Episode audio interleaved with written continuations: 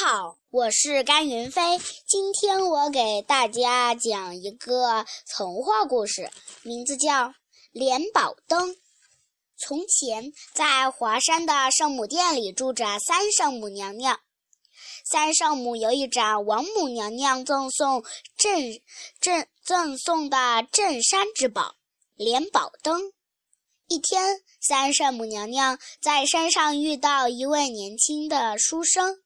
叫刘彦昌，两人一见钟情，结为夫妻。婚后，两人恩爱无比。后来，刘彦昌要上京赶考，而此时三圣母已身怀有孕。刘运刘彦昌给三圣母一块沉香，说孩子出生后就叫沉香。不久，三圣母私嫁凡人的消息让他哥哥二郎神知道了。二郎神一气之下夺过宝莲灯，把三圣母关在了华山的黑云洞里。三圣母在黑云洞里生下了一个儿子沉香，并写下血书放入孩子怀中，偷偷托付给土地神。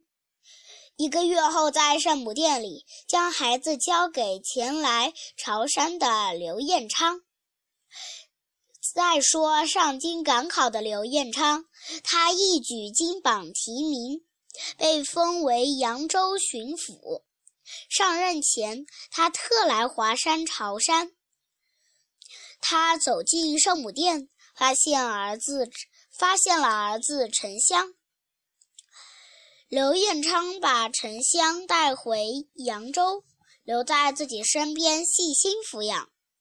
在就在沉香十三岁那年，他偶然在父亲的香柜里翻出了血书，才知道母亲被压在华山底下。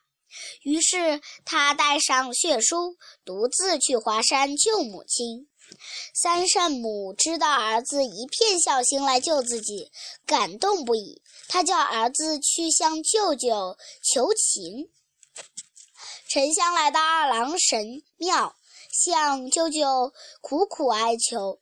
谁知二郎神铁心、铁石心肠，非但不肯放三圣母，反而要打沉香。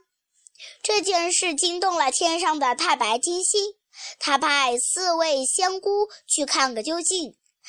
四位仙姑觉得二郎神身为舅舅，这样凶狠地对待一个孩子，太无情义了。于是暗中助沉香一股神力，沉香越战越勇，二郎神丢下莲宝灯逃走逃跑了。沉香立即。赶回华山，来到黑云洞前，救出了母亲。谢谢大家。